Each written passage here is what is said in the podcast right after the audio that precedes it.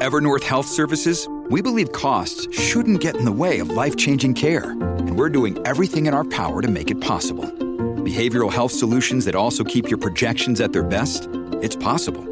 Pharmacy benefits that benefit your bottom line? It's possible. Complex specialty care that cares about your ROI? It's possible. Because we're already doing it. All while saving businesses billions. That's Wonder made possible. Learn more at evernorth.com/wonder. With supply chains becoming more complex, you need to stay on top of the latest logistics developments. So, if you work with logistics, you need the Beyond the Box podcast from Maersk. It's the easy way to keep up to date with everything from digital disruption in logistics to the need for supply chain resilience in today's market. Find out more and keep ahead of the game with the Beyond the Box podcast on logistics insights at maersk.com/insights. Bajo este techo es una presentación de Whiplash, Gravity, The Law Office of JAL, Yes You Can.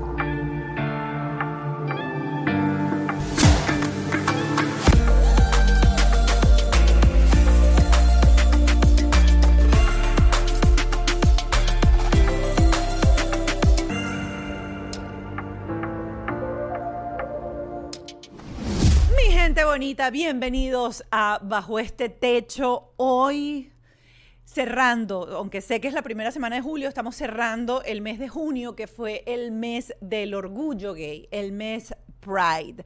Y hoy tenemos un programa súper especial con invitadas increíbles para poder adentrarnos un poco en este tema que hoy en día está tan polarizado. Va a estar con nosotros Yugle Rivas, que es psicólogo, coach de padres, niños y adolescentes, conocida en redes como arroba psicocoachkids. Además es mamá de una niña. Está con nosotros también Lorraine Gabaldón, quien es periodista y es eh, mamá en una familia homoparental, es decir, son dos mamás y tienen dos niñas y nos acompaña también Katy Ferrer, eh, quien es un eh, padre o una mamá heteroparental, es decir, viene de mamá, papá y una niña. Así que hoy vamos a estar conversando acerca de todo este ruido que existe en relación a la comunidad LGBT. Y quiero arrancar un poco con el término Pride para que entiendan por qué eh, existe esta celebración durante el mes de junio. Pride es un evento anual que se lleva a cabo en muchos lugares del mundo para celebrar la diversidad sexual y de género, pero también es una forma de luchar por los derechos de la comunidad y abolir la igualdad que sufren las personas de la comunidad LGBTIQ. Eh, en esta conversación eh, que tenemos surge porque este mes se ha escuchado mucho que cómo es posible que en Target colocaron este stand en donde hay ropa para niños trans o eh, todo lo que, lo que hoy en día las redes sociales nos pone. Y si queremos tener una sociedad más abierta, una sociedad más respetuosa, tenemos que entender un poco de dónde viene todo esto, por qué se celebra en el mes de junio. Hasta hace nada, hasta los años 60, eh, aquí en Estados Unidos, era penado por la ley ser gay, ser homosexual. De hecho, en la mayoría de los bares de Nueva York, por ejemplo, no estaba permitido servirle alcohol, era ilegal servirle alcohol a una persona que era reconocida como homosexual o que se supusiera de repente, o sea, tuviese la sospecha de que era homosexual. Podían incluso penar a los locales por impartir o por dar licor o vender licor. Eh, en esta época, la mafia en Nueva York creó ciertos locales, sobre todo en Greenwich Village, eh, locales que eran manejados por la mafia, en donde permitían que estas personas de la comunidad eh, homosexuales pudiesen disfrutar de una tarde, de una noche, tomarse un trago, agarrarse de manos inclusive. Y justamente fue el día 28 de, eh, de, junio, cuando hubo una redada, la policía cayó de sorpresa en Stonewall Inn, que era uno de estos bares manejados por la mafia. Y a partir de este momento se dieron una serie de manifestaciones que duraron hasta el primero de julio y por eso a partir de ese momento surgieron eh, movimientos que defendían los derechos de la comunidad homosexual. Em, eh, se eliminó esa ley y se podía eh, servir licor en los bares a personas homosexuales. Así que a partir de ese momento se empezaron a respetar un poco los derechos sociales y civiles de eh, las personas homosexuales. Eh, el último paso súper importante fue en el año 2013, en donde es reconocido aquí en Estados Unidos el matrimonio eh, homosexual. Sin embargo, hay más de 70 países todavía en donde es penado por la ley, en donde no es legal y en algunos países es incluso penado por la muerte. Con la muerte, perdón.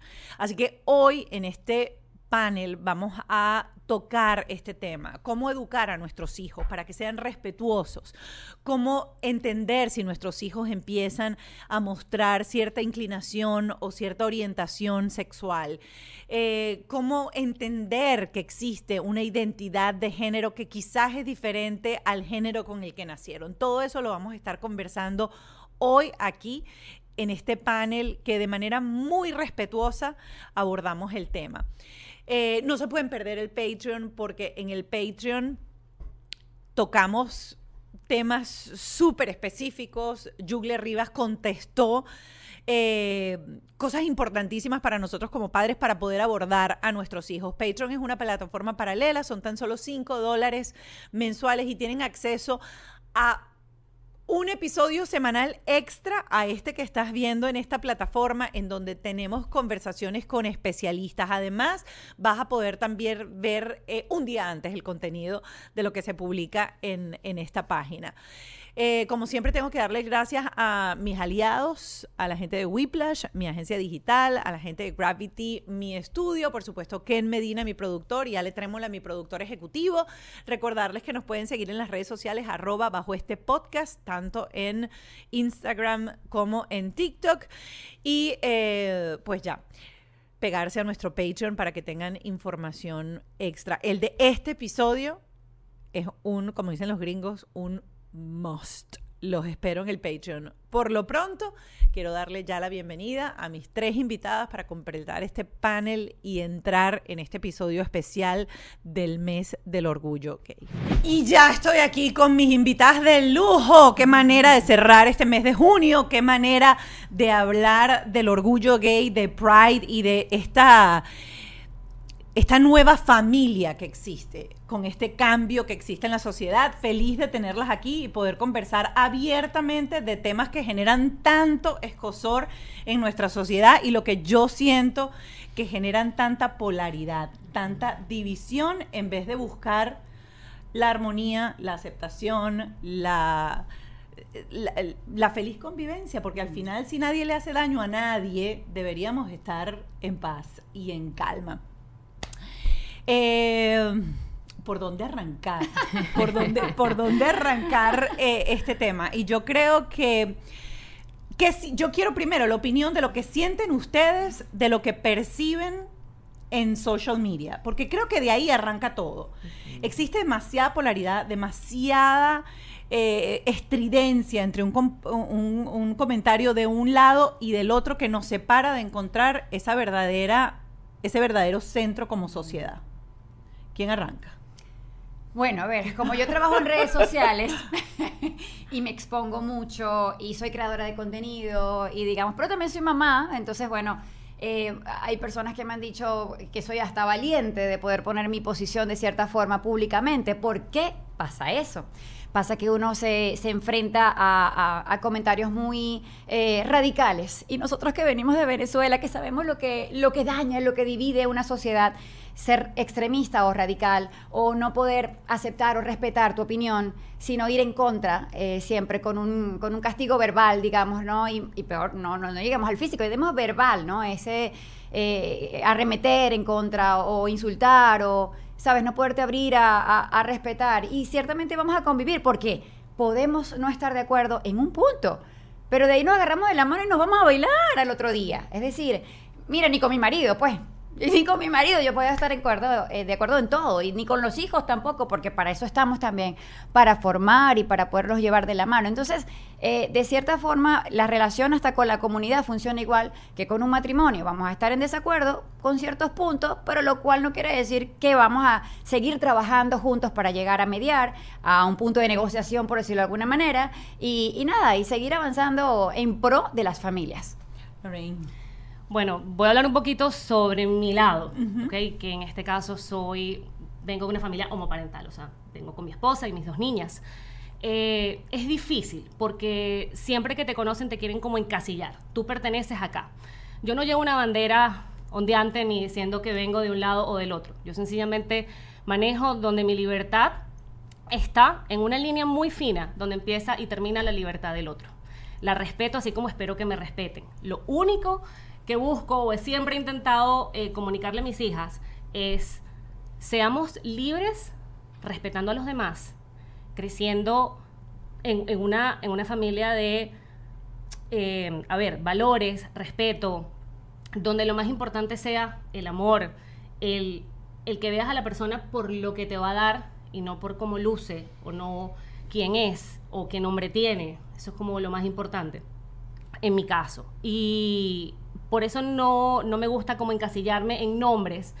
Y sí el tema está muy polarizado. Es como, bueno, si tú perteneces a esto, entonces no puedes entender mi punto. Y yo siempre he dicho que puedo entender perfectamente tu punto y más bien estoy muy de acuerdo con el lado contrario a cómo quieren ver hoy en día las cosas con tanta, no libertad, sino libertinaje, eh, más que todo hacia nuestros niños porque son los más afectados en todo este esta nueva revolución y en este nuevo cambio de la sociedad. Yo soy mamá y mujer y como mamá y mujer puedo tener mi opinión, pero como profesional tengo una visión. Puedo hablarte desde las dos perspectivas.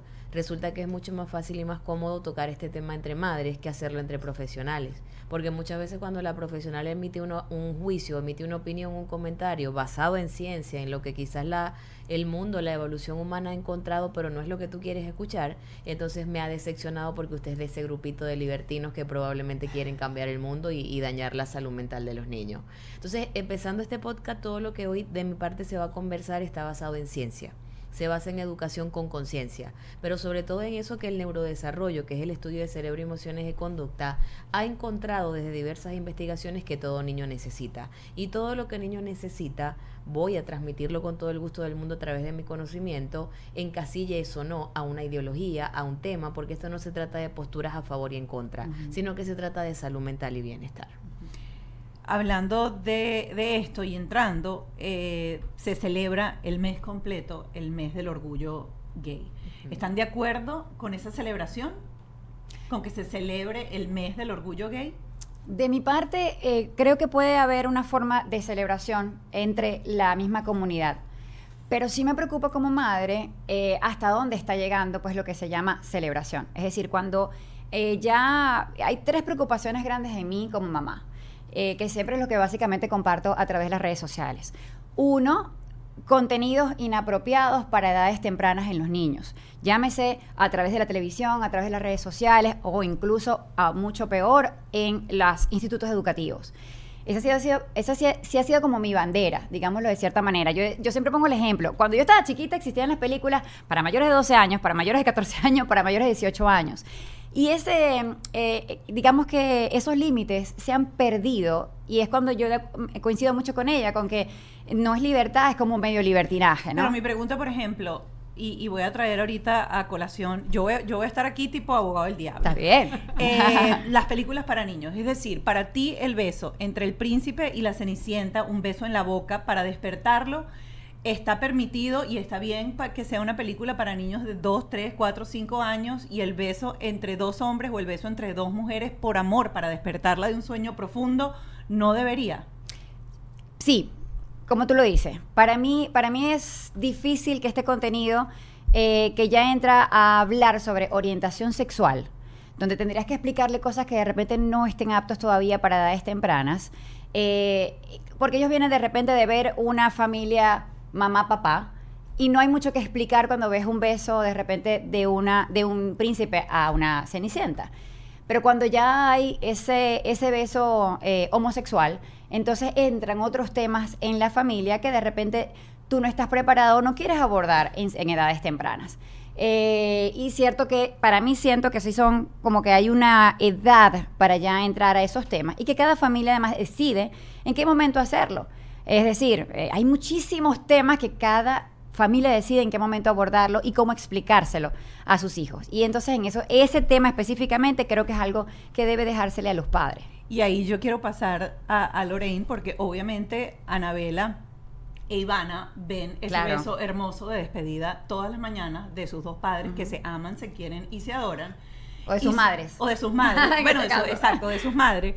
Y, y obviamente quizás para ella o para ellas, o de repente si eres un niño y un niño ya de 7, 8, 10 años que sabes exactamente que sientes atracción en tu salón por un niño de tu mismo sexo, porque pasa, dices, no existe un cuento para mí. Yo no estoy, yo no soy parte de la historia. ¿Dónde estoy yo? Por eso te quiero pasar a ti la batuta. Como yo les dije, yo aquí solo voy a preguntar, porque yo siento que cuando expresamos nuestros temores, cuando expresamos Preocupaciones. nuestras preocupaciones y escuchamos también el otro lado, Claro. podemos ser mucho más amplios de pensamiento y decir, es verdad, existe una realidad igual de buena, igual de sana, igual de maravillosa. Bueno, lo que dije hace nada y era que crío a mis hijas principalmente con la bandera del amor. Es justamente eso. Mi hija de cuatro años, que es la que está consciente al 100%, no solamente espera ese beso, sino que me lo pide. Muchas veces en la corredera, en mamá sale corriendo y mami se queda, ella me llama a mi mami y a mi esposa mamá, eh, le dice, mamá, se te olvidó darle un beso a mami. Y se regresa y no importa si llega tarde al trabajo, no importa nada, me tiene que dar un beso. Entonces, para ella nunca ha sido algo extraño. Para ella siempre ha sido lo normal. Sin embargo, el, voy a decirlo de esta forma porque 99% de mis amigos son parejas heterosexuales. Y ella ve mamá, papá en muchísimas historias de su vida. Tíos, padrinos, este, amigos de la familia muy cercanos, los que llamamos la familia elegida. Eh, y ella me dice, por ejemplo, mami, tío tal y tía tal tienen a mi primita tal. Este, sí, mi amor. Y ellos son mamá y papá, sí. Y yo tengo dos mamás, sí. Qué lindo, mami, yo tengo dos mamás. Nunca lo vio como una deficiencia, nunca lo ha visto como una carencia. Siempre lo ha visto como algo Plus. perfecto para ella. Claro. Pero también es como tú lo presentes, como tú se lo hagas ver. Para mí no existe ningún tipo de problema, ¿ok? Eh, lamentablemente no tengo ninguna pareja eh, homosexual, eh, hombres que tengan niños, para también mostrarles que eso existe. Tengo un tío que es homosexual y que está casado, pero no tiene niños. Y ella ve a su tío con su esposo y es perfecto para ella, pero no existe ese niño en la mitad que de repente diga, bueno, mi primito tiene dos papás, no tiene ese ejemplo. Sin embargo, lo ve en libros que se lo muestro y ella me dice, wow, mami, y de la misma manera se lo digo, mami creció solo con la nona, porque el abuelo no vivía con la nona, eran separados, cada quien vivía en casa, separada. Y eso está bien también. Es otro tipo de familia. Es otro tipo de familia. Mamá creció con la abuela, no con mamá y con papá, porque los abuelos no estaban. Oh, mami, no estaban. Entonces para ella no, no, no es que no es que yo no se lo pueda presentar. Yo se lo presento totalmente dirigido a lo que ella puede entender a su edad y a su capacidad. ¿Ok? Por eso el tema del beso en una película a mí no me molesta. Y ella lo ha visto mil veces. De hecho, es una de sus películas favoritas porque ella idolatra a Buzz Lightyear y a Zork. Son sus ídolos completos. Pero para ella no hay un problema. Para ella es la normalidad. Porque no hay algo, no hay, no hay algo pecaminoso, no hay algo. No, porque hay yo no malo. entro, porque yo no entro en temas que ella no necesita entender hasta No el momento. es Para ella es amor, dos personas se quieren, hasta ahí, son una familia, no hay nada más.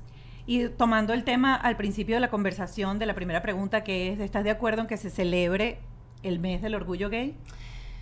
Sí y no. Sí, siempre que tú lleves el respeto, que es lo mismo. Muchas veces no estoy de acuerdo con los parades, porque cuando llegas a los parades ya es libertinaje. en muchos momentos. Pero que el carnaval de Río no hay nada más libertino que eso. Y estoy totalmente lo en contra. celebra Raimundo y todo el mundo ahí, todo el mundo anda con las nalgas al aire, con las tetas al aire. Ahí es el chivo con el perro, el perro con el chivo, en lo que sea. Y nadie le pone una etiqueta porque es el carnaval. Y no hay nada más. O sea, si tú te pones a, a- a- a revisar eh, eh, la, la terminología, el carnaval, lo que es el carnaval, la fiesta del carnaval como tal, es la perdición total. Pero estamos acostumbrados a, este, a que esas fiestas eh, existan. Creo que hay mucha desinformación y la gente no entiende por qué el mes del orgullo gay o el Pride eh, existe y como lo dije en la presentación del programa, hay que entender un poco la historia de toda esta lucha social que había por inclusión. Esta gente no podía ni siquiera entrar a un bar a tomarse un, un trago y si tomaba, se tomaban un trago en un bar, la policía venía y cerraba y multaba el bar. Es como cuando decíamos que los negros no podían sentarse en un autobús. Correcto. Entonces, eh, es como decir que me parece que lo- lo- la, la celebración, por ejemplo, de la historia afroamericana de este país, pues tampoco se pueda, se pueda celebrar. Eh, Yugle. Existe tanta intolerancia que muchas personas hoy en día están dejando de escuchar y solo se basan en oír. No escuchan el por qué celebran sus derechos, solo oyen el sonido del silencio de la música que genera el festival, la caravana y la fiesta. Mi hija tiene un teléfono que le regalaron. Es un teléfono de esos de, de, de cable que Oh, tiene wow, ruedas, de, claro. con los que Los nosotros mi pues. Nuestra. de nuestra época. Resulta que yo la estoy mirando y cuando abre eso fue hace unos meses, saca el regalo del envoltorio, me causa mucha gracia porque inmediatamente que ella lo ve y ve una bocina, un cuadrado y un cable, eso es un animal. Y ella lo empieza a arrastrar. Y cuando ella empieza a arrastrarlo por toda la casa, jugando con ella, me imagino como si fuese su mascota o un animal. Yo miro mi teléfono y Nicole, cualquier cosa que sea cuadrada, la utiliza como un teléfono. Ya- Ya está el simbolismo, ya está la imagen, porque ella vive en un mundo donde el teléfono es cuadrado. ¿Cómo esa niña podía entender que eso era un teléfono si yo no se lo enseñaba? ¿Cómo le daba la funcionalidad al objeto si yo no se lo explicaba? Entonces, nosotros somos el teléfono y nuestros hijos son el iPhone, ¿ok? No va a haber manera de tú conectar con tus hijos si en el momento en que tú te encuentras a alguien que quieres mucho hablar con él, que venga al podcast y haga una pauta, tú le pides tu pin, porque ya el BlackBerry no existe. no se van a comunicar. Entonces, mientras sigamos entendiendo que esto no es una postura de quién tiene la razón o en contra, de quién está a favor o no, de quién piensa mejor que yo, quién está en lo correcto o no por valores religiosos, morales, políticos, sociales o lo que tú quieras hablar, estamos perdiendo lo más importante, educar a los niños, conectar con ellos y enseñarles un montón de conceptos que necesitan entender desde la infancia, porque pretender educar en un mundo que ya, o sea, pretender educar a nuestros hijos como lo hicieron con nosotros en un mundo que no existe es la incoherencia más grande que puede haber. Porque me guste o no, me parezca o no, esté de acuerdo no con corrientes, con comercio, con muchas cosas, de cómo se están dando las cosas, es el mundo que hay. Entonces, ¿qué me ha llevado la experiencia y la práctica? Porque lo veo a diario. Esto es un tema que nos bombardea al cuidado de los niños, pero eso tiene que ver más con los padres que con los niños. Porque mientras los padres están haciendo gran alboroto afuera, es increíble ver en esencia cuando tú te sientas con ellos, escuchar su pensar y cómo te cuentan sus anécdotas, cómo tan simple ven que el que quiere amar a un hombre ama a un hombre, el que ama a una mujer ama a una mujer y el que el hecho de que yo vea un hombre entre hombre y una mujer no me hace gay. Porque así como no te hace heterosexual tener abuelos, tíos y tataratíos de 60 años de casado, tampoco te hace gay ver un beso en una película tampoco te hace gay ver dos personas mostrándose amor, porque eternamente la ciencia ha encontrado apego seguro. Ustedes son madres y sé que han leído un montón de eso, que los primeros cinco años de vida lo único que un niño necesita es desarrollar vínculos saludables con sus progenitores. Y si eso te los va a dar papá y papá, mamá y mamá, mamá y papá, vas a crecer con el bienestar que necesitas. ¿Qué pasa?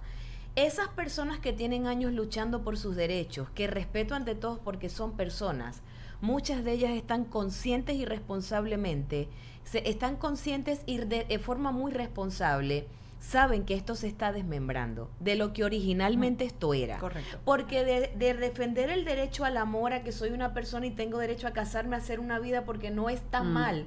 Ser un hombre responsable o una mujer responsable de mis acciones siempre se ha consensuado y por mutuo acuerdo.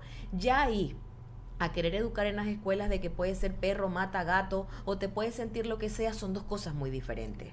Porque hasta hoy en día la ciencia no ha encontrado que hay otro sexo biológico y no ha encontrado que hay otra cosa que cuando ya lo normalizo empieza el desmembramiento de lo humano porque existe vagina y pene, existe hombre y mujer y en ese marco tú te relacionas como tú quieras. Y que en la fantasía, ahorita que tocas el tema, y que en la fantasía del niño pasa de todo. O sea, mi hija juega a ser gato y no por eso.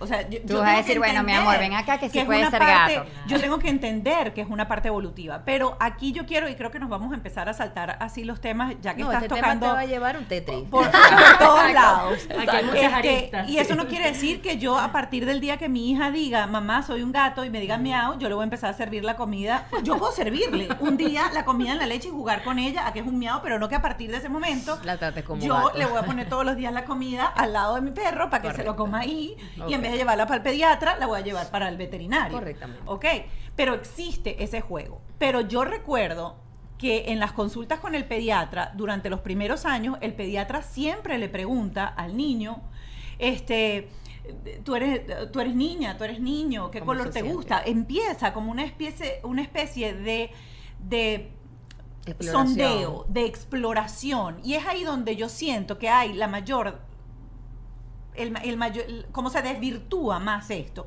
Porque pasa dos cosas. O los padres estamos muy ciegos y no queremos ver y reconocer, y lo hemos tenido aquí en programas. Yo he entrevistado mamás que dicen, es que yo, yo no me di cuenta.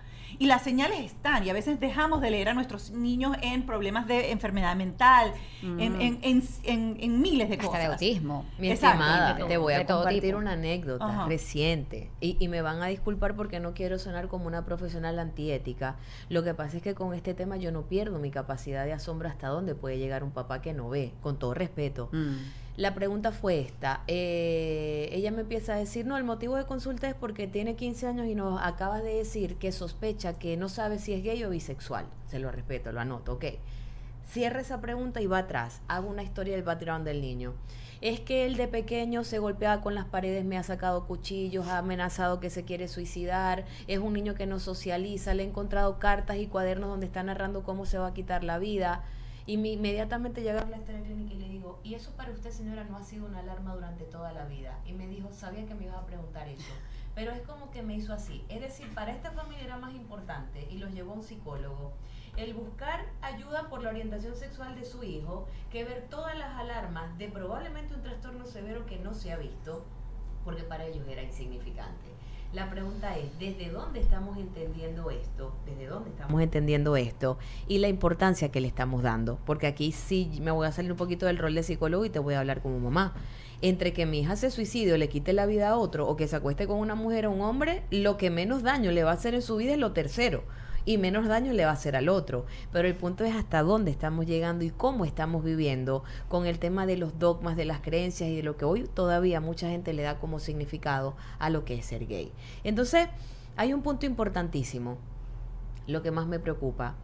Se les está pidiendo a los muchachos que se definan a una edad que no están listos para hacerlo. Y me encantaría que en cualquier momento del podcast me deje el espacio para hablar de las cuatro etapas del desarrollo sexual, porque no es no tiene mucho sentido que muchos adolescentes que lo que están es confundidos los papás jueguen a un proceso de aceptar lo que es o de negar lo que es cuando lo que necesitan es orientación para saber lo que es. El mismo ejemplo que acabas de dar de no vas a seguir con tu bebé dándole el- la comida vas a seguirle su juego pero vas a orientarle a entender que ella es una niña. Entonces hay muchas cosas que están mal informadas eh, recuerdo que cuando fui a estudiar en España, que hice mi posgrado, en la tercera clase, mi profesora de, de estudié en Cataluña, en Barcelona, ya la tercera clase yo estaba sedienta por aprender de psicología. Y cuando ya la tercera clase me estaban hablando de la separación de Cataluña, con mucha educación me levanté y le dije, disculpe, yo entiendo y respeto su historia y todo lo que Cataluña vivió, pero yo tomé tres aviones, mi papá paga un montón de plata y yo me vine de mi país porque quiero aprender de psicología infantil. La pregunta es, ¿educación o adoctrinamiento? Porque la educación te enseña a pensar. Y nuestros hijos necesitan escuelas y padres que les enseñen a pensar, a analizar, a entender. Adoctrinamiento te enseña a pensar en un ideal y en qué. Y el problema es que muchos adolescentes están llegando adoctrinados porque si tú no encajas en una bandera, si tú no te presentas, porque ¿quién de ustedes se presentaba en la juventud? Hola, yo soy Mónica y soy gay. Ustedes eran Mónica, vivían en la cuadra de atrás y hacían soccer o les gustaba bailar.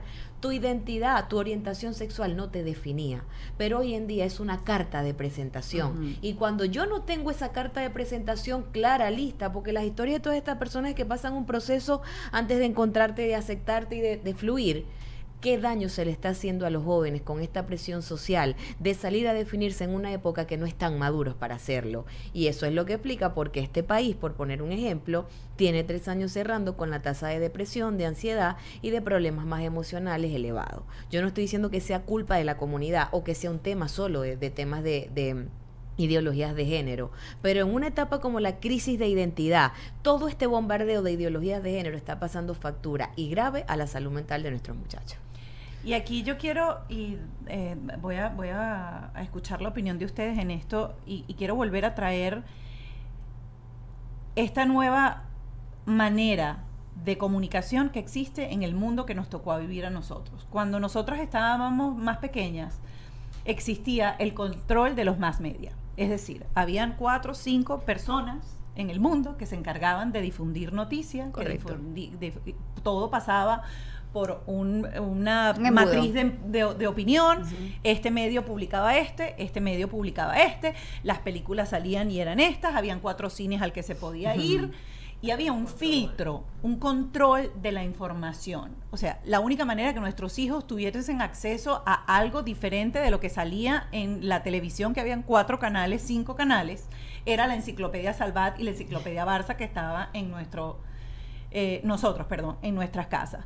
Pero hoy en día, toda persona que tiene un aparato inteligente tiene un medio de comunicación y hay un algoritmo Que por cosas del azar Mm. puede promover o puede retrasar un contenido que es veraz o un contenido que no es veraz. Entonces no existe un control de matriz de opinión.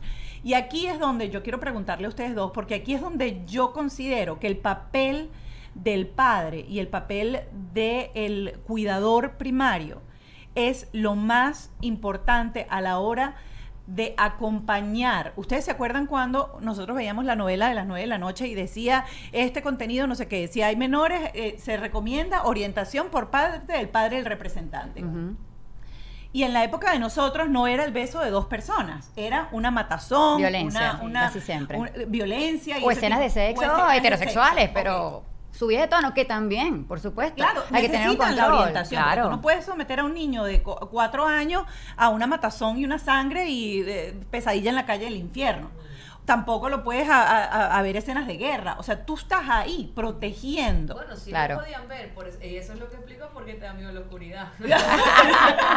claro, pero lo veías por lo general escondido. O sea, yo recuerdo, yo tengo un trauma de psicólogo con, con, con ¿cómo se llama? Linda Blair. No, no, no, Yo para ni mí la fue vi. Linda Blair. No, yo o ni sea, la vi. para mí esa película marcó un antes y un después de mi vida. O sea, es terrible. Pero existía o tenía que existir la orientación de padres y representantes. Y hoy en día, la imagen de tu negocio es demasiado importante para dejarla en manos de cualquiera. Porque la gente cree que, que es un logo, pero no, no, no, es todo. Mira, es el estilo, son los colores, es el tono de comunicación. Todo comunica la calidad del producto o servicio que tú ofreces. Por eso yo te recomiendo buscar al mejor equipo, Whiplash. No solo crean marcas increíbles, sino que además te asesoran en todo el proceso. ¿Qué es lo que tú de verdad necesitas? ¿En qué debes invertir tu tiempo y recursos para crecer? Acércate ya a los que saben en whiplash.com, le das al botón rosa y agendas una llamada con ellos. Y es así de fácil. ¿Estás buscando rentar un espacio audiovisual ideal?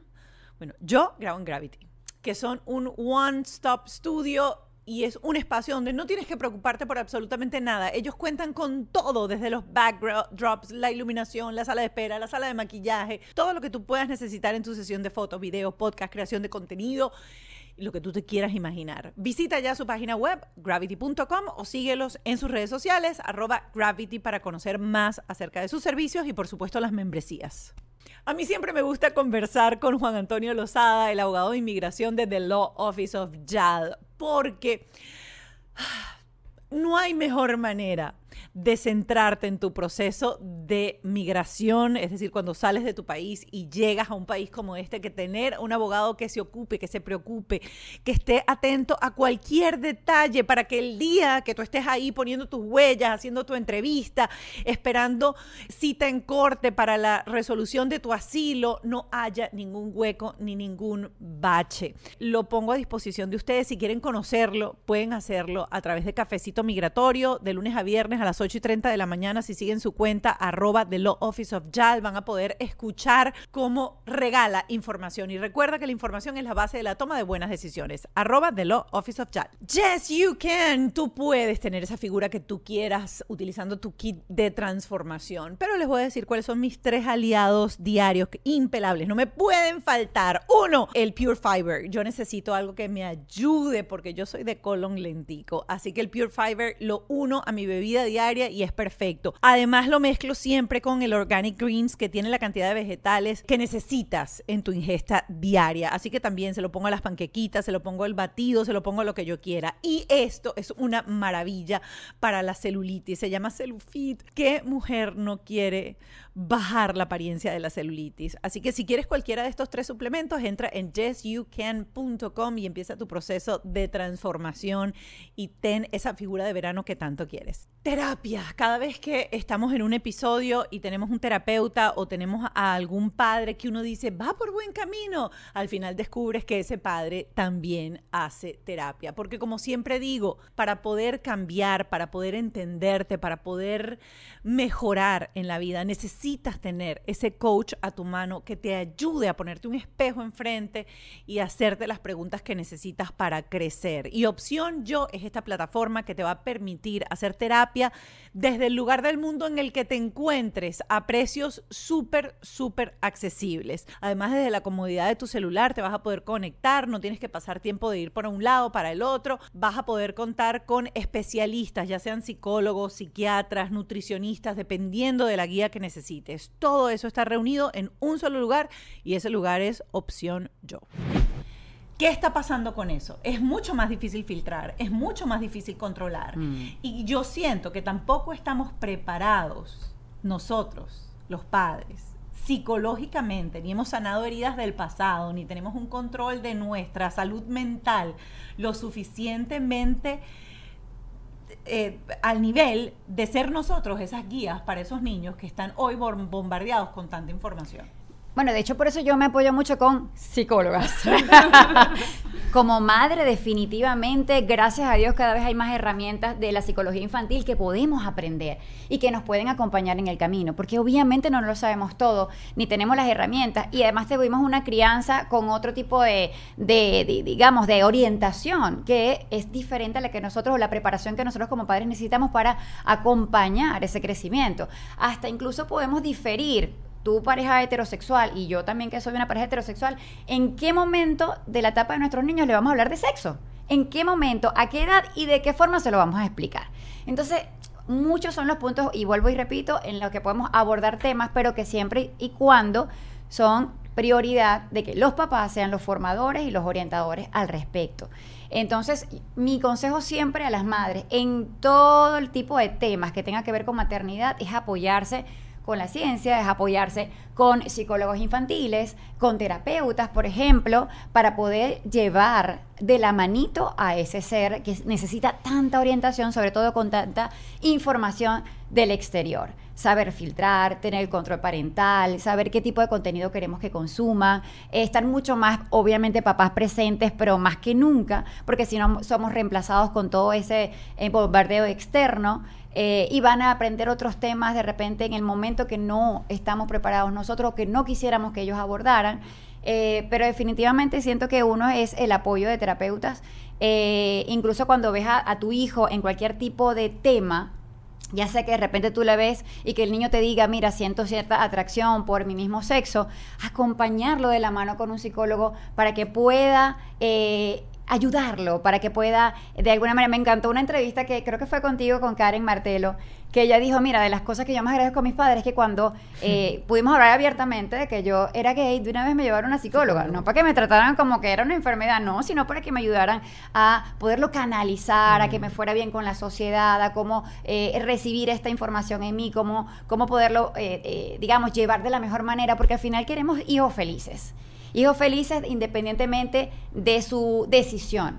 Pero que tomen la decisión en las etapas correctas también es importante. Y que estemos allí, como bien lo dice ella, para acompañar sobre todo esas crisis de identidad que anyway e inevitablemente son eh, es una etapa que siempre va a venir, sobre todo en la adolescencia. Sí, sí. Yo creo que ahora es en la preadolescencia. Ya voy a hablar de Que es completamente eh, eh, normal que se presente esa crisis de quién soy, qué quiero ser, para dónde quiero ir. Pero bueno, ahí tenemos que estar con ellos acompañados. Y la pregunta anterior que me decías, ¿hasta dónde estoy de acuerdo o no con la celebración del orgullo gay? Um, a mí lo único que me preocupa y en donde yo puedo eh, sentarme con una psicóloga y decir, "Espa", y se lo he preguntado un montón de veces a Yugle, por ejemplo, hasta dónde esto puede influir en las decisiones, en el comportamiento, eh, en los pensamientos de mi hija. Es decir, tanta de esa información externa, eh, yo quiero que mi hija elija por naturaleza, que sea realmente lo que ella sienta, pero no por influencia. Ese siempre es como mi premisa, que decidan por naturaleza y no por influencia. Porque si bien en una etapa de crisis donde tú, como sobre todo las niñas, tenemos tanta proximidad física, eh, nos encanta estar con las niñas pero no con los niños, eh, y si yo te empiezo a decir que tú puedes ser, o que te, puede, te pongo mucho contenido mucho. homosexual, yo voy a pensar que es que me gusta mi amiga, en vez de que simplemente es mi mejor amiga y me encanta estar con ella. ¿Sabes? Entonces Yo siento tengo que que eso... parar aquí, tengo que hacer la pregunta y voy para Yugli y después voy para acá. ¿Tú crees que las dos hijas de eh, Lorraine, por ver a Lorraine, ellas van a decir, este, no, yo también... Voy a explicar. Voy a, va- a ver. Hay cuatro etapas. Lo que pasa es que en la crianza los papás se saltaron de la lista un montón de cosas que eran importantes para la vida, pero por la domesticación o la educastración, que me encanta llamarlo así, que recibimos, nos enseñaron ciertos valores y otros no. La educación sexual es parte de la vida. La educación sexual es como tú recibir educación eh, probablemente en hábitos alimenticios, en, en lo importante de dormir. Lo que pasa es que esa parte la borraron. Claro, Eso no se hablaba. uno que termina teniendo un orgasmo como a los 50 Eso, años, deja ya va. Y la masturbación, el tema no te toque, no de te toque, no te toque, las niñas de hoy en día, y eso hay una palabra importante. Abrir tu mente no es ser libertina. Y a todo el que nos escucha es importantísimo que eso quede como una premisa para poder conectar. Abrir tu mente y entender que hay otras cosas y que lo que entendí quizás no era, no te hace ser una libertina. Entonces, en el tema de desarrollo sexual, hay cuatro etapas. El primero, eh, vamos a decir, el primer escalón es el sexo biológico. Tú tienes pene, tú tienes vagina. En el sexo biológico ustedes pueden participar, mejor que nadie lo saben, pueden planificar su bebé. Tienes varón, varón, quiero hembra, pago por un tratamiento de fertilidad o lo, lo logro. Entonces el sexo biológico es pene, es vagina, es lo que tienes entre las piernas. Eso pasa en el primer año de vida y los padres son partícipes. La segunda etapa del desarrollo sexual, la expresión de género. Eso empieza a pasar a partir de los dos años en adelante y debería terminar alrededor de los 10 u 11, donde empieza la preadolescencia. ¿Qué es la expresión de, eh, cuál es la etapa o, o qué pasa en la expresión de género? El niño empieza a explorar el mundo a través de sus padres, de su historia, porque no es lo mismo ser mujer en Arabia hacerlo aquí en Estados Unidos, ¿ok? Entonces, ¿qué aprendo yo en esta etapa? Lo que es ser pirata y lo que es ser bailarina, lo que eso implica. ¿Cómo yo me siento de cómodo con eso? Entonces aquí hay una particularidad. Vamos a hablar de estadísticas. De 100% de adolescentes que cuando llegan a la adolescencia te dicen dudar de lo que eran, cuando tú haces su background o vas a su historia clínica, ninguno te ha dado señales que en su expresión de género dudaban. Porque le gustaba lo de niña y lo de niño, porque sentían afinidad con lo externo, por, por muchas cosas. Y esto es un tema, esto es un- algo muy delicado que de mi boca va a salir, pero es que lo he visto y la ciencia lo explica. Pero el que sabe lo que es, lo sabe. Desde muy temprana edad. Porque lo tapaba y bueno, me gustaba el tutú, pero mi papá me llevaba para soccer, pero cambiaba el control del televisor viendo a Angelina Bailarín y veía los Avengers porque aprendí a fingir por patrones sociales o regaños o cosas para buscar la validación de mi familia, a dejar mis intereses por ser aceptado. Pero ahí había algo. Ahora no me pregunten ese algo porque la ciencia tampoco lo ha encontrado, ¿ok? En algunos casos hay un tema hormonal, en otros no. En un- y, y amigos gay conversando mujeres y hombres te lo dicen. Es que desde muy temprana edad yo me sentía diferente, trataba de engañarme y pasaron mil cosas, pero ya yo lo sentía. Te va dando alarmas. Pasa esa expresión de género, el niño aprendió lo que era ser niño o niña, e inculcado por casa. Hay familias donde jugar la cocinita es neutro, donde hay otros donde eso ni manera. Entonces eso va a depender mucho del entorno. ¿Qué pasa? Después llegas a la tercera etapa del desarrollo sexual, la más jodida, la identidad de género. Porque en la parte 3, en la expresión, perdón, en la 2, tú puedes participar. Porque tú decides si la fiesta va a ser de Adventure o de va a ser de princesas, tú decides de qué color pintas el cuarto y si tú tienes tus creencias o tus dogmas, tú diriges la conducta. Entonces los padres de alguna manera pueden participar en el sexo biológico y pueden participar en la expresión de género. Pero cuando se llega a la adolescencia hay algo que se llama la crisis de identidad. El reto más grande de un adolescente en este mundo es solucionar quién es y hacia dónde va.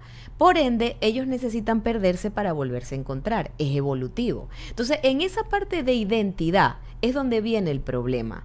Si tú no sabes quién carrizo eres, ni a dónde vas, ¿cómo muchas veces sabes quién te gusta? Entonces, identidad de género y orientación sexual no es lo mismo. Cuando un joven te llega a los 11 diciéndote, no sé quién soy, pero me gustan las niñas, ya va, ya va. Esto es un nudo que me están mezclando dos cosas que uno no tiene que ver con la otra.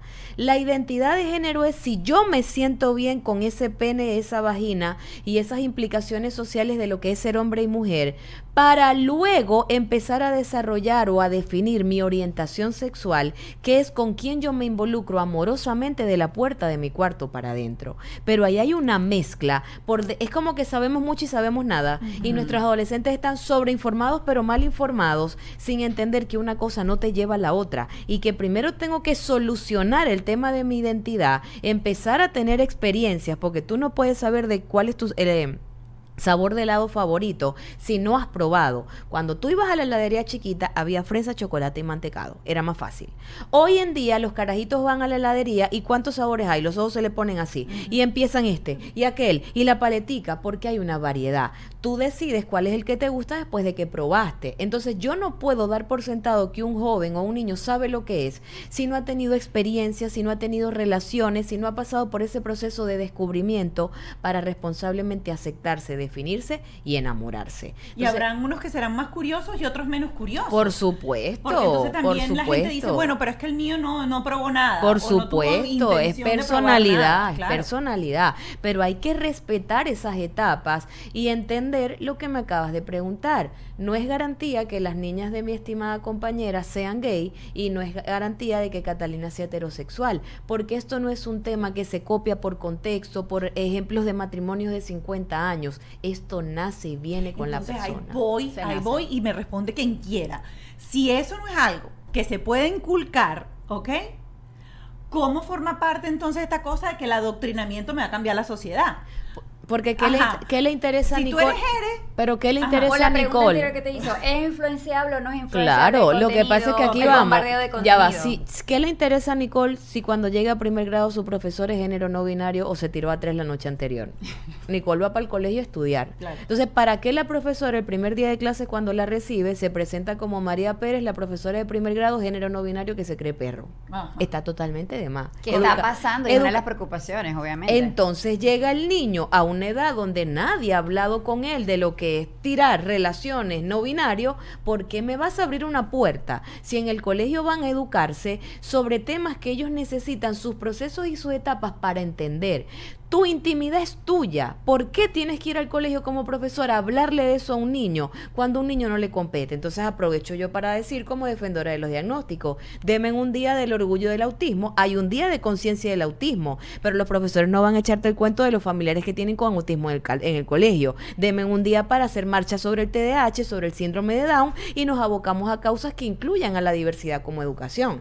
Entonces es un tema, es un tema saltando todas estas cosas y hablando, porque el tema era el, orgullo gay, el mes del orgullo gay, hubo mucha polémica en redes por eh, este diseñador y este stand que se creó en Target con eh, franela para perro, para niño, para adulto, para todo. Mucha gente dijo que era una sección, que la ropa de la sección de niños y yo fui no, es como tú vas el 4 de julio y hay un bloque del 4 de julio y ahí consigues para el perro, para, para el jardín, para lo que tú quieras del 4 de julio. Y había un bloque en donde era Pride y todo era Pride, al final lo quitaron y todo. Ujú. ¿Te parece que eso condiciona? Mi hijo pasó por ahí y ni preguntó qué carajo era eso. Él no le preocupa ni el 4 de julio ni nada de esa vaina. Ahora, tú lo ves y tú qué sientes, Lorraine.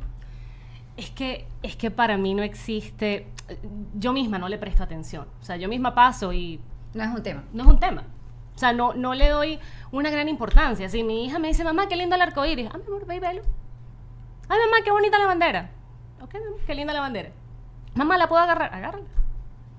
No le doy importancia, porque yo siento que mientras más importancia le das, Dime de qué más- presumes y te diré de qué careces. más hay una, como una necesidad de De saber. aprobación. Entonces es como, es como cuando tú le dices a un niño, no te montes en la mesa. ¿Qué es lo primero que va a hacer? Se va a montar en la mesa. Tal cual. Pero a la vez, si yo fuese trans, por ejemplo, o, so- o gay, y de repente me provoca y voy para una fiesta y hay algo que vamos a hacer, a mí me gusta también ir, como veo las vainas del 4 de julio, comprar algo que tenga que ver con lo que estoy celebrando, sin generar una, una connotación de pensamiento, de cambiar, de Lo todo. que pasa Ese- es que ya el ahora- tema genera demasiada hostilidad. Ya la gente está intolerante al tema. Ya se creó una batalla o una, una guerra sobre ese tema. Entonces, todo lo que despliega de ahí va a despertar matrices de opinión porque esto se volvió en posturas a favor y en contra. Dejó de ser lo que esencialmente era, Exacto. que era hacer valer los derechos de personas que tienen una orientación diferente y que son personas y tienen derecho a vivir con- como el común denominador por un tema político, social, religioso que está teniendo otras vertientes desmembrado totalmente del, del objetivo incluso Y principal. es, hablando del objetivo principal, conozco muchísima gente de la comunidad gay que está también súper en contra de todo esto porque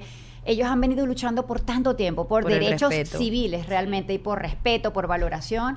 Y ahora esto le han metido tantas cosas dentro del LGTBIQ capeta que, que más bien ha creado ese rechazo que cuando ellos habían avanzado tanto, se sienten ahora que hay un retraso y que no están de acuerdo con muchas de las informaciones que se manejan en la población infantil. Porque tocando el tema, por ejemplo, de Target, algo que yo eh, expuse en mis redes con respecto a esto, en lo que no estaba de acuerdo, era perfecto. Tú puedes tener la sección eh, de, eh, de- del orgullo gay en la sección, en el área de adultos.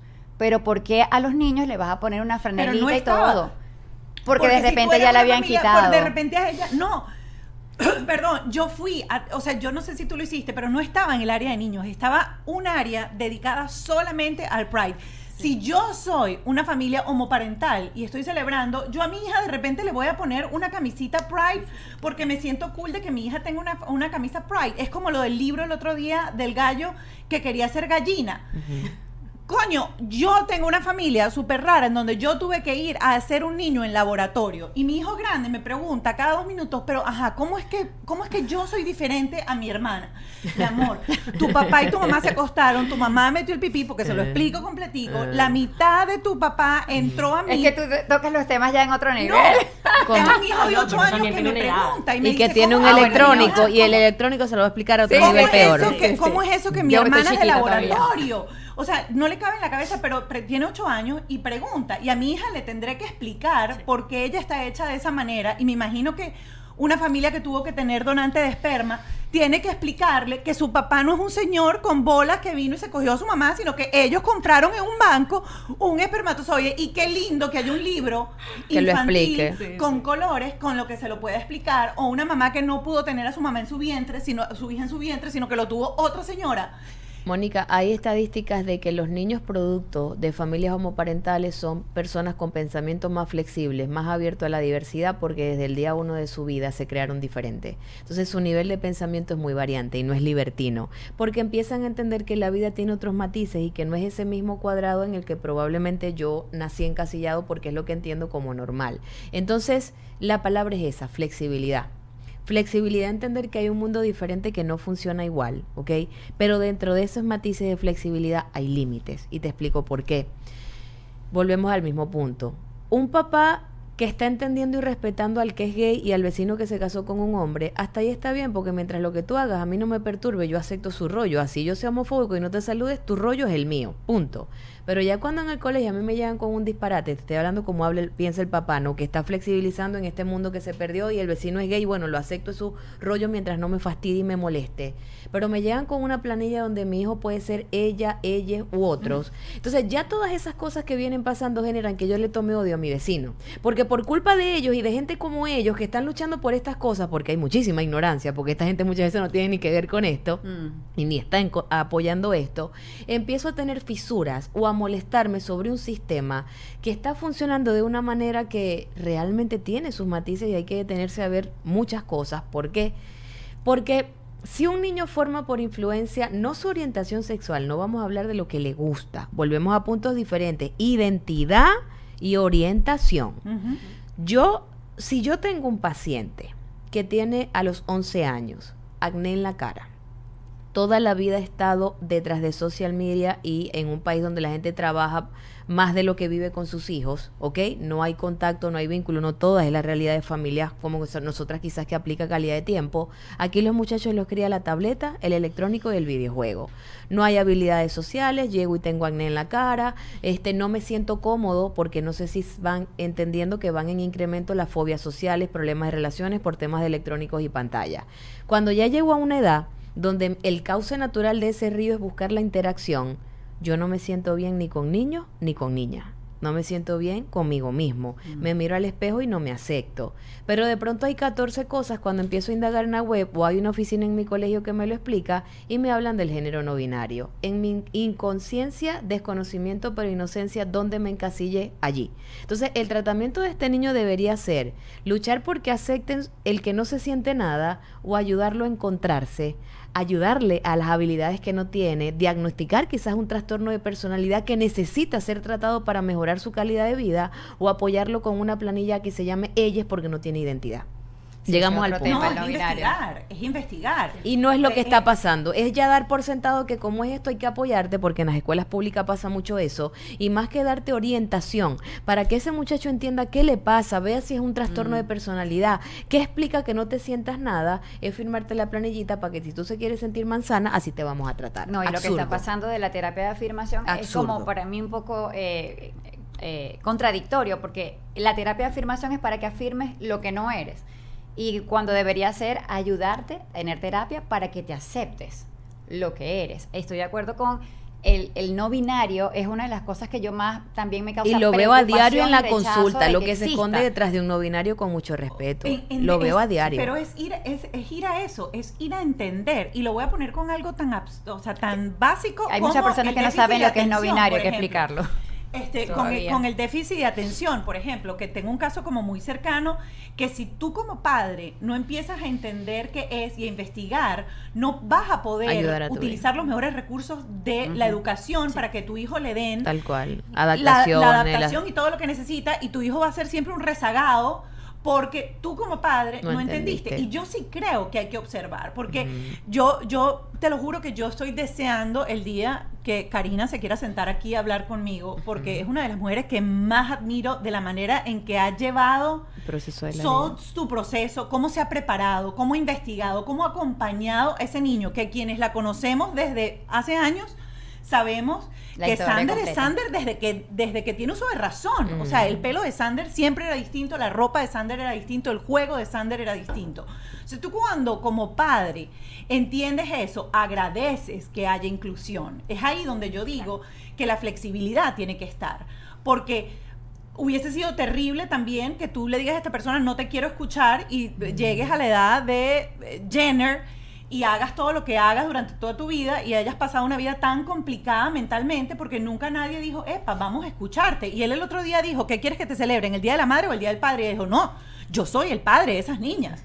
Yo puede ser que me quiera vestir como mujer, yo me maquillo como mujer, yo me puse tetas como mujer, pero yo soy el padre de esas niñas. Entonces yo creo que hay que sacar la parte religiosa, la parte, digamos, del, del juzgar para abrir más y entender más la mente humana y ayudar a los niños, tanto a los que les toca convivir con gente al lado que tiene una preferencia sexual distinta o una identidad de género distinta, a respetar y no señalar Esa es la palabra, y no bullear. Respeto. Porque el que, el que está en una, en, en un, y, y preguntan, mi hijo de 8 años, el otro día yo les descubrí un mensaje y, y- y, estaba, y él escribió como tres veces gay en el chat. Yo me senté con él, tiene 8 años, y le dije, ¿tú sabes lo que quiere decir gay? Y él estaba como que sí, que no, lo utilizaba como, como, y yo le dije, ok, yo te voy a explicar y te voy a sentar. ¿Tú sabes quién es mi productor? ¿Tú sabes quién es su esposo? Ok, ¿tú sabes quién es mi amiga Andreina? ¿Tú sabes quién es su esposa? Ok, esas personas son homosexuales. La gente utiliza el término gay. El término gay puede ser un término despectivo, dependiendo de cómo tú lo uses. Tiene ocho años y eso no es adoctrinar a mi Eso hijo. es No, respeto para al nada. otro. Eso, pero Lo estás educando, lo pero estás le formando. estoy explicando. Entonces, Claro. que haya literatura, que haya libros, que haya películas que te den la posibilidad de abrir ese tema. Es decir, mi hija no había visto nunca a nadie, dos personas besándose, y vio a Buzz Lightyear besándose. Eso es un momento de oro que te regala algo hecho con pincelito para tú como papá sentarte y decirte, tú sabes mi amiga tal, o tú sabes fulanita de tal. Yo lo utilicé para eso. Le- Ella y le está recomendé de mucho a los persona papás de su ese mismo tema. sexo. Punto. No hay que ponerle una carga satánica al contenido.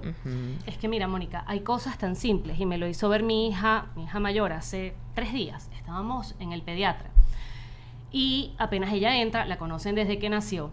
Obviamente abren la ventana y le dicen, hola Bela, ¿cómo estás? ¿Quieres ver una película? Y le dice, sí, ponme Cenicienta. ¿Es una de sus películas favoritas? Ahorita. Le ponen Cenicienta. Hay una parte donde la madrastra está acostada y Cenicienta le está hablando y le dice, cállate. Inmediatamente mi hija se volteó y me dijo, mami, pero ella sí puede decir cállate. Normal a veces, ella dice cállate. shh". Y yo, amor, esa no es la manera, no es la manera de comunicarnos. ¿Qué pasa? Cuando nos dirigimos unos cuantos años atrás, esa era la película que se veían los niños y estaba aprobada. Y cuando tú ves con pincel y ves con lupa, mejor, con lupa, Cenicienta, Blancanieves, mucha de la comunicación que hay en esas películas no es la mejor. No Mira, es lo más correcto. Y lo peor de No, todo es que y se nos, ha, y se nos ha ido en la mitad del programa papá. hablando de los libritos, hablando de las películas, hablando de las mismas tonterías que no van a solucionar nada. Cuando estamos perdiendo cosas como que en los daycare, no recuerdo exactamente el nombre, pero me senté en estos días con el del el daycare donde está mi hija con la directora, les hicieron inspección y les dieron las políticas para el año que viene y no pueden llamar a los niños cuando los reciben en la puerta ni princesa ni príncipe ni nada alusivo a un género, tienen que llamarlos por su nombre y de forma neutra. Entonces es allí donde debería estar el peso de nosotros como padres Entendiendo que en una etapa donde el niño necesita tanta orientación Claro. sobre lo que es ser un niño y un niña, que es lo que la naturaleza dicta, y no hemos hablado de religión, naturaleza, biología, pene y vagina, se están perdiendo por este desmembramiento de meter en una bandera rayas del color que no le pertenecen y que no van ni al lugar. Mientras los padres sigan entretenidos, porque ese es el objetivo de Target, de Disney, entretenernos, para que se formen matrices tontas de opinión y debates en casa sobre el librito o no ver la película, no estamos en lo que tenemos que estar. En los movimientos de los colegios, entendiendo cómo funciona el sistema, educándonos sobre todo este tipo de cosas que se están presentando que van muy allá de la orientación sexual y que es donde verdaderamente debemos estar enfocados. Es que eso que tú hablas de ser padres presentes, hoy en día es muy difícil. Para muchas personas yo lo veo. Deciden tener hijos, a veces no lo deciden, pero los deciden traer al mundo porque es una decisión al fin y al cabo. Eh, porque al enterarte de tu embarazo tú lo puedes terminar. Ahí entran muchos temas religiosos, pero tú, tú tomaste la decisión. Entonces sé responsable, de verdad de encargarte de guiar de la mano a ese pequeño o a esa pequeña de la mejor manera. Y si tú sientes que no tienes las herramientas, busca un profesional, que para eso existen. Son personas que estudiaron para eso. Pero hay que estar presentes, no la típica frase que lo veo mucho. Yo amo a mis hijos, yo los adoro. Llegan a cualquier sitio, toma, toma, toma, aquí tienes el celular. Bye. Yo me voy a tomar un trago. No, yo me voy a tomar un trago. Pero tú vas a jugar conmigo, vamos a compartir, yo me siento, te lanzo la pelota, me integro. Si tú no te estás integrando, te llevo a que te entregues. Vamos a jugar, vamos. ¿Por qué? Porque es mucho más fácil hoy en día con la tecnología. Siéntate y préndelo. Hay mucha casa Y y, no poco hogar. Entonces también le estamos dando la responsabilidad a un sistema que eduque cuando nos corresponde a nosotros realmente ser padres activos, partícipes y educados. Es lo que denominamos padres 2.0. Quedarte como dinosaurio con el teléfono viejo no te va a ayudar a conectar si tú necesitas un iPhone hoy para conectar con tus hijos. Porque ante una misma situación somos observadores totalmente diferentes. Y no hay nada que le desespere más a un niño mientras va creciendo que tener un papá dinosaurio. Porque es que te lo dicen, mi papá no me entiende nada, no me escucha nada y de verdad hace un bloqueo contigo, porque en qué momento me voy a sentar a hablar contigo si eres... Yo te entiendo, pero Es decir, ¿te escuchas entonces para cuestionar y enjuiciar pero- o te escuchas para escuchar y conectar? Entonces son muchas preguntas que debemos hacernos nosotros hasta qué punto y cómo estamos llevando lo que llamamos la conexión con nuestros hijos. Ser De hecho- capaz, perdón. disculpa, ser capaz de aprender de tus hijos. Eso pocas personas se dan la tarea, se dan el espacio. De hecho, cuando, Siéntate. cuando comenzamos a hablar, una de las preocupaciones que, que compartí es el tipo de contenido que se maneja en los institutos educativos. Porque, lamentablemente, aunque yo pueda fajarme a ser una mamá presente de mi hija, pero mi hija no vive sola, mi hija tiene una comunidad, socializa con amiguitos, con amiguitos que tal vez vengan de familias donde sus papás no pueden estar tan presentes como yo, o tan formados, tan informados. Entonces, por supuesto que mi bandera va a ser defender a todos los niños, no solamente a la mía. Puede ser que la mía yo la vaya orientando a medida de lo que yo quiera irle compartiendo y de qué forma se lo quiero ir eh, compartiendo. Pero, ¿qué pasa con el resto y con el que ella va a convivir? Entonces, también por eso yo me preocupo y me ocupo de compartir información, de hacer entrevistas con las eh, psicólogas y un poco de orientar a los padres también al respecto de lo que está pasando y de que estén prevenidos simplemente porque ocurren cosas como la que ya está diciendo Yugle, la preocupación de que en un colegio, que es donde pasan la mayoría de las horas además, eh, pues ya se puedan encontrar con que te digan si eres niño o niña o no, o y eso ninguno, es lo más suave o con no que se puede encontrar. En estos días posteé una noticia de un caso que está sonando duro, eh, no, si no me equivoco es en Texas, niños de 6 años grabándose con una tablet en el colegio los encontraron haciendo una orgía. La pregunta es, ¿qué están viendo? ¿Qué están entendiendo como género fluido? ¿Qué le estás mostrando en la casa? ¿Están los papás monitoreando? Porque ningún niño va a reproducir mediante un juego acciones físicas que no ven. O esos niños están siendo o abusados o algo están viendo que no deben. Entonces, el electrónico, el social media, las plataformas sociales están convirtiendo en un verdadero problema cuando no tienen monitoreo, lo acabas de decir. En el momento en que vi el mensaje, ya él te dio una señal, te puso el terreno maravilloso para que tú entraras a hablar de un tema que él estaba preparado para escuchar. Fue idóneo. Le vi el mensaje, era despectivo, me tocaba a mí como papá explicarlo. Si no estamos pendientes de estas señales, Nunca vamos a estar preparados para hablar, para esto, para conectar y para dar el mejor mensaje que nuestros niños necesitan. Hoy en día los niños están viendo pornografía en los últimos estudios que se hicieron a partir de los 7 u 8 años de edad. Y se sabe que el grado en el, el daño en el cerebro de ver este tipo de contenido a edades tempranas es terrible. Entonces, esto es uno de los temas que tiende con muchos más y que todos tienen un mismo origen. Sobreinformación, demasiadas cosas que no se monitorean y que están afectando la salud mental. Y para eso nos vamos a ir al Patreon.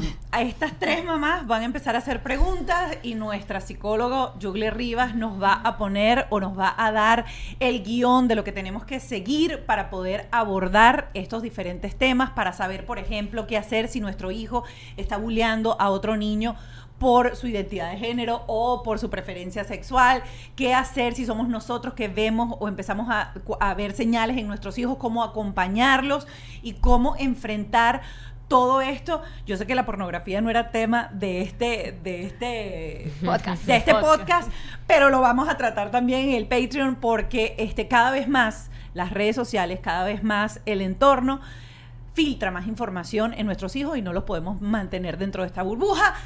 Recuerden, el Patreon es una plataforma paralela. Si están viendo esto aquí abajo, van a encontrar el link. Son tan solo 5 dólares y vas a tener acceso mensual a todas las entrevistas con nuestros especialistas. Nos vemos en el Patreon.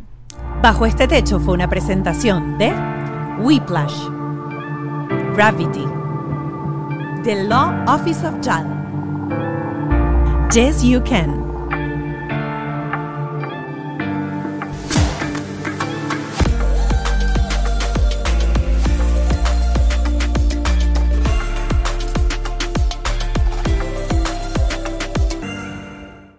¿Estás listo para convertir tus mejores ideas en un negocio en línea exitoso? Te presentamos Shopify. Tal vez no lo sabías, pero nuestro podcast More Than Mamis es un negocio y lo empezamos por supuesto para desahogarnos y hablar sobre la maternidad, no para convertirnos en expertas de ventas y del e-commerce. Así que sí, necesitábamos ayuda para vender nuestro merch y poner en marcha nuestra tienda. ¿Y cómo suena con Shopify? Llegó otra venta. Shopify es la plataforma de comercio que está revolucionando millones de negocios en todo el mundo. Ya seas un emprendedor desde tu casa o desde donde sea, Shopify es la única herramienta que necesitas para iniciar, administrar y hacer crecer tu negocio sin dificultades. Con Shopify puedo gestionar pedidos, envíos y pagos desde cualquier lugar, brindándote toda la información y estadísticas de tus ventas al detalle. Regístrate para un periodo de prueba con tan solo un dólar al mes en shopify.com barra sonoro, todo en minúsculas. Ve a shopify.com barra sonoro para llevar tu negocio al siguiente nivel. Shopify.com barra sonoro. Judy was boring. Hello. Then Judy discovered ChumbaCasino.com. It's my little escape. Now Judy's the life of the party. Oh, baby, Mama's bringing home the bacon. Whoa, take it easy, Judy. The Chumba life is for everybody. So go to ChumbaCasino.com and play over 100 casino style games. Join today and play for free for your chance to redeem some serious prizes. ChumbaCasino.com. No purchase necessary. Void where prohibited by law. 18 plus terms and conditions apply. See website for details. When you need mealtime inspiration, it's worth shopping Kroger, where you'll find over 30,000 mouthwatering choices that excite your inner foodie. And no matter what tasty choice you make, you'll enjoy our everyday low prices, plus extra ways to save, like digital coupons worth over $600 each week. You can also save up to $1 off per gallon at the pump with fuel points. More savings and more inspiring flavors make shopping Kroger worth it every time. Kroger, fresh for everyone. Fuel restrictions apply.